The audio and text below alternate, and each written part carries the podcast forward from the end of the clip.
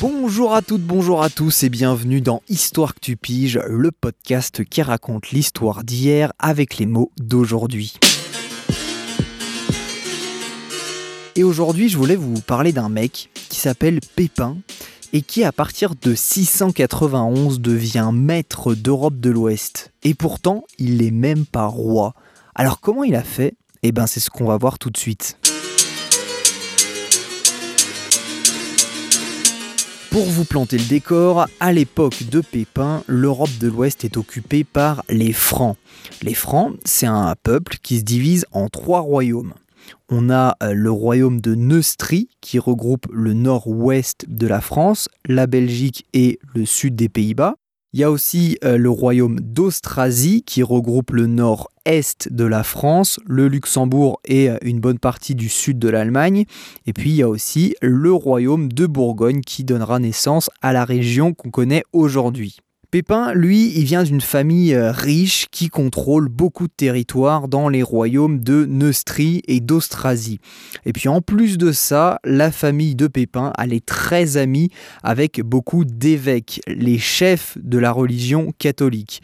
Et à l'époque, les évêques ont beaucoup d'influence sur la population et le roi, donc euh, c'est important de les avoir dans sa poche. Et grâce à la puissance de sa famille, en 680, Pépin devient Premier ministre du royaume d'Austrasie, donc du royaume du Nord-Est. En fait, à l'époque, le Premier ministre, on appelle ça le maire du palais. C'est en gros le deuxième poste le plus important euh, du royaume, juste en dessous du roi. Mais Pépin, il veut pas se contenter d'être en deuxième position. Lui, ce qu'il vise, c'est clairement le top du top, c'est-à-dire le trône. Et du coup, en 680, il déclare carrément la guerre à son propre roi, Thierry III, qui dirige les deux royaumes d'Austrasie et de Neustrie. Ça montre à quel point Pépin il est confiant. Il se dit que sa famille est tellement puissante, qu'elle a tellement d'alliés dans les deux royaumes d'Austrasie et de Neustrie qu'il arrivera à réunir assez de monde derrière lui pour battre le roi. Et ça va marcher. En 687, Pépin gagne la guerre contre le roi Thierry III. Et c'est là que Pépin va être très malin. Au lieu de s'autoproclamer roi, ce qui aurait pu être très mal vu, il va laisser le roi Thierry sur le trône, mais en réalité, en coulisses, c'est bien Pépin qui prend les décisions. Par exemple, Pépin, officiellement, il est juste maire du palais, donc premier ministre du royaume d'Austrasie. Et pourtant, c'est lui qui se permet de nommer un de ses fils maire du palais de Neustrie. Et l'influence de Pépin va même atteindre le troisième royaume franc, la Bourgogne, puisque Pépin nomme son deuxième fils maire du palais bourguignon. Donc à la mort du roi Thierry III en 691, Pépin et ses fils contrôlent les trois royaumes francs de Neustrie, d'Austrasie et de Bourgogne, et ça sans même être roi.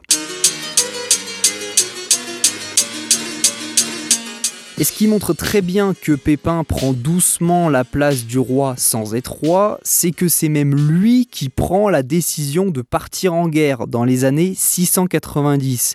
Il va conquérir la tribu des Frisons qui vit au nord des Pays-Bas.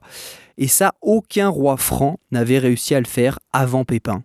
Bref, la domination de Pépin sur le peuple franc, elle est déterminante pour la suite de l'histoire. En fait, Pépin est en train de créer une nouvelle dynastie, c'est-à-dire une nouvelle famille royale qui, euh, petit à petit, va renverser la famille qui règne depuis 200 euh, ans, euh, c'est-à-dire la famille de Clovis, le premier roi des Francs, qui avait unifié son peuple. Et les membres de cette nouvelle famille royale qui est en train de créer Pépin, on les appellera les Carolingiens. C'est de cette famille que sera par exemple issu Charlemagne. Mais ça, on le verra dans un prochain podcast.